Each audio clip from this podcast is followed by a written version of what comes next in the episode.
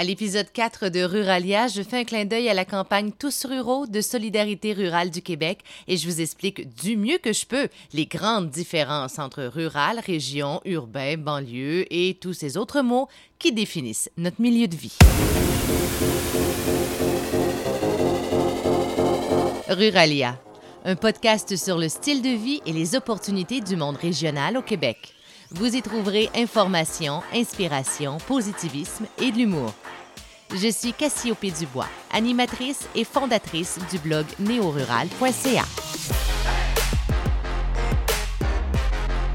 En mars, Solidarité rurale du Québec lançait la campagne Tous ruraux. C'est une campagne de sensibilisation, mais bon, surtout une mobilisation en faveur d'une ruralité forte. C'est ce qu'on peut lire sur leur communiqué de presse. L'objectif, c'est de créer les ponts entre les urbains et les ruraux pour que, en province, on prenne conscience qu'on est complémentaires et qu'on est interdépendants.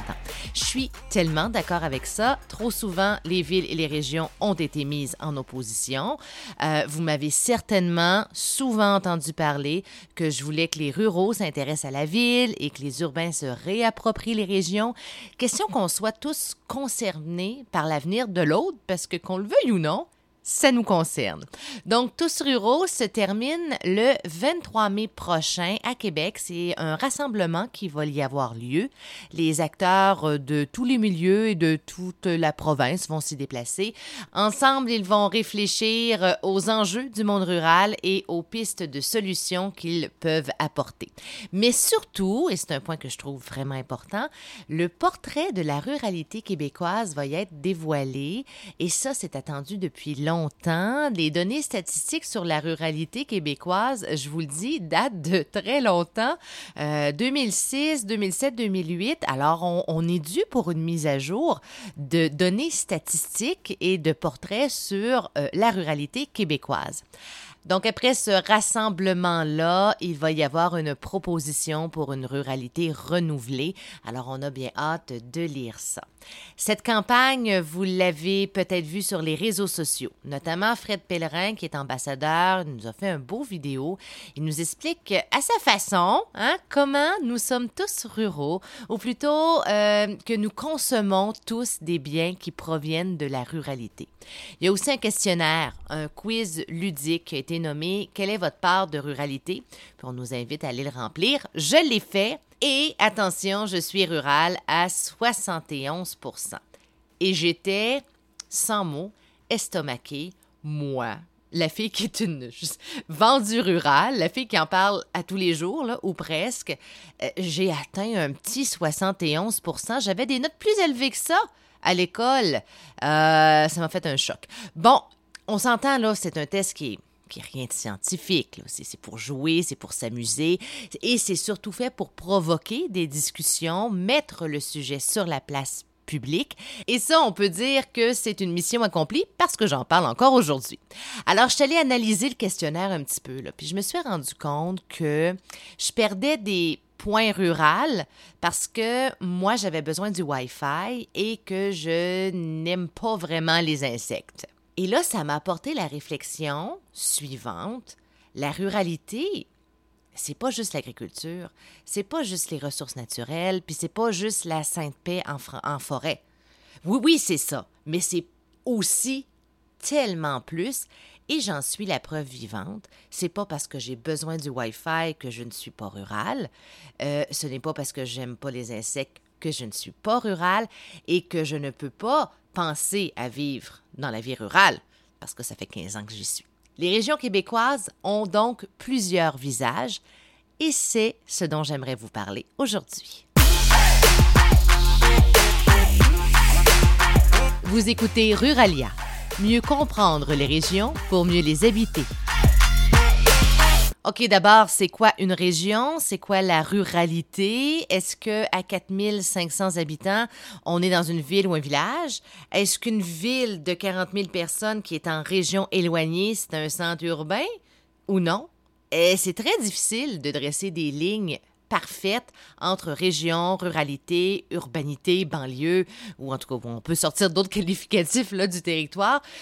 Écoute, je vous dirais que j'ai aucune réponse pour vous. Je, je suis plate comme ça, mais j'ai des pistes de réflexion par contre. Alors, si vous allez faire un tour dans le Code municipal du Québec, ou vous pouvez aussi aller sur la loi des cités et villes, vous allez vous rendre compte rapidement que la ligne n'est pas droite du tout là non plus, qu'il existe des villes de 298 habitants au Québec, comme Belle-Terre au Témiscamingue, pour ne pas la nommer. Et donc, le nombre d'habitants, bon, c'est pas un bon repère. Aussi, on est comme toujours la ville ou la région de quelqu'un d'autre si on se compare. Hein? À la blague, je pourrais dire que Montréal trouve que Québec est sa région. Hein? Je vais vous faire part de ma vision des choses, de, de comment moi je vis toutes ces différences-là de territoire. Alors prenez ce que vous désirez là-dedans. Peut-être que ça va vous donner des pistes de réflexion à vous aussi. Alors la ville, c'est plutôt facile à définir. On parle de métropole, de capitale nationale, de grands centres urbains. On parle de Montréal, de Québec, de Trois-Rivières, euh, Gatineau, Sherbrooke. C'est incontestable que ces villes-là soient des villes parce qu'elles ont les avantages, entre autres, de la vie urbaine. Hein, transport en commun, diversité de loisirs, culture, les magasins. Donc c'est un centre économique important. Mais quand on parle de Drummondville, de Sept-Îles, de Gaspé, Rouen ou encore Saint-Georges, elles sont quoi exactement? Elles sont en région, elles dépassent pas les 100 000 habitants, mais elles sont les métropoles de ces régions. Ce sont des centres urbains dans une région. Les gens qui les habitent ne se considèrent absolument pas en milieu rural. J'ai eu plusieurs discussions à ce sujet et euh, je vous conseille pour euh, pas nuire à vos relations de ne pas leur dire qu'ils vivent en milieu rural. Ce serait pas une bonne idée. Mais pour les résidents des villes, par exemple, ces gens-là sont pourtant bel et bien loin, loin, loin, loin, loin dans les terres. Ce sont des ruraux de région qui mangent du McDo. Alors, ces villes-là, on dit qu'elles sont des cités régionales selon l'Union des municipalités du Québec ou l'UMQ. Il y en a 27 au Québec, donc souvent plus qu'une par région administrative. Elles sont vraiment au cœur du développement des régions, pour leur poids économique, social, pour tout l'éventail des services qui sont offerts à la population. Et il y a aussi les petites villes et les petits villages en bordure de ces cités régionales. On passe de quelques milliers d'habitants à quelques centaines d'habitants et contrairement à ce que l'on pense, ils ne vivent pas tous d'agriculture, très loin de là. En 2006, hein, je vous l'avais dit qu'on avait besoin de nouvelles euh, données statistiques parce qu'elles dataient un petit peu. Selon Solidarité rurale du Québec, donc en 2006, la proportion du secteur primaire comptait pour 9 de l'emploi en milieu rural. Ça, ça inclut l'agriculture, les mines, la forêt, tout. 9 alors, est-ce que la ruralité du Québec se limite à l'agriculture et aux ressources naturelles qui procurent des biens aux urbains? Absolument pas, à mon sens. Il y a une vraie vie ici, diversifiée, branchée sur le monde et au cœur de l'activité mondiale. Vous savez, il existe des ruraux geeks comme il existe des urbains granos. Si je ramène ça à moi, mon côté, je ne survis pas sans Wi-Fi, puis au secours, il y a une mouche. Je trouve aussi mon compte et mon bonheur dans mon rang de campagne, dans ma petite municipalité de même pas 2000 habitants. Alors, ce serait vraiment faux de dire et de contribuer, dans le fond, au préjugé que les gens qui vivent en région sont absolument adeptes de plein air, qui cultivent leur jardin en hiver comme en été. Mais non. Mais il y en a qui le font, mais d'autres pas. Les gens qui vivent dans les régions du Québec ont des intérêts diversifiés. Et je vous dirais que, à mon sens, un des plus grands avantages de la vie en région, dans une cité régionale ou pas, c'est le rythme de vie plus doux. Vous savez, ralentir, le slow living, le minimalisme, c'est tous des beaux styles de vie très à la mode présentement qui se vivent en parfaite harmonie en région. Vous écoutez Ruralia, animé par Cassiope Dubois.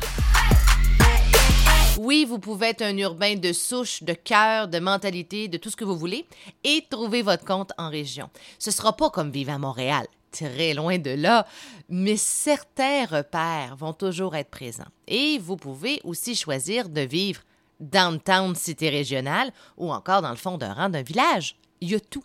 Vivre au beau milieu de la forêt sans Wi-Fi, c'est possible. Tu peux mettre ta maison là ou y aller quand on as besoin, c'est accessible.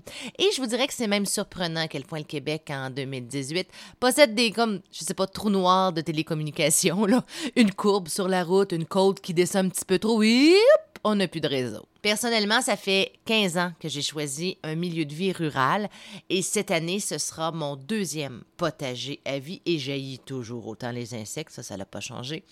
Le nombre de fois où je suis allée à la chasse ou à la pêche dans ma vie se compte sur les doigts de ma main.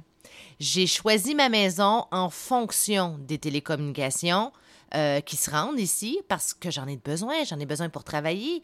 Pour vivre, je suis une bébite électronique. Je pense que mon chum est pire que moi, alors on a vraiment besoin de ça pour notre qualité de vie. Mais ça n'empêche pas que j'ai une forêt dans ma cour, Wi-Fi et forêt, les deux en même temps. Eux non plus ne sont pas en opposition.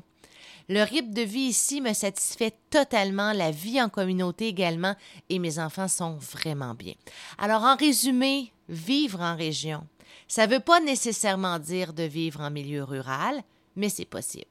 Vous pouvez vivre dans un centre moyen urbain. Vivre en milieu rural aussi, ça ne veut pas non plus nécessairement dire de vivre de la terre puis traire ses vaches. Mais c'est possible si c'est ça que vous avez envie.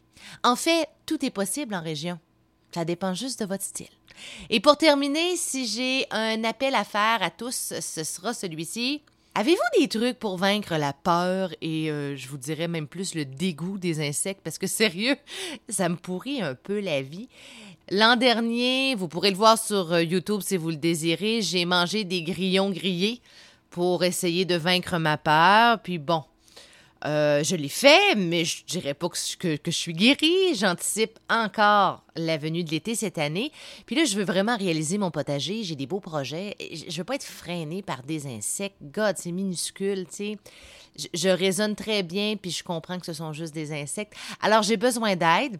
Quelqu'un a une idée, hypnothérapie, chakra, injection, je suis prête vraiment à tout. Alors, si vous avez quelque chose à me proposer pour que je puisse finalement vaincre mon dégoût des bébites, écrivez-moi allô à cassiopd.com. J'ai bien hâte de vous lire. Bye! Pour en savoir plus sur le style de vie et les opportunités du monde régional au Québec, visitez neorural.ca. Ruralia. Mieux comprendre les régions pour mieux les habiter.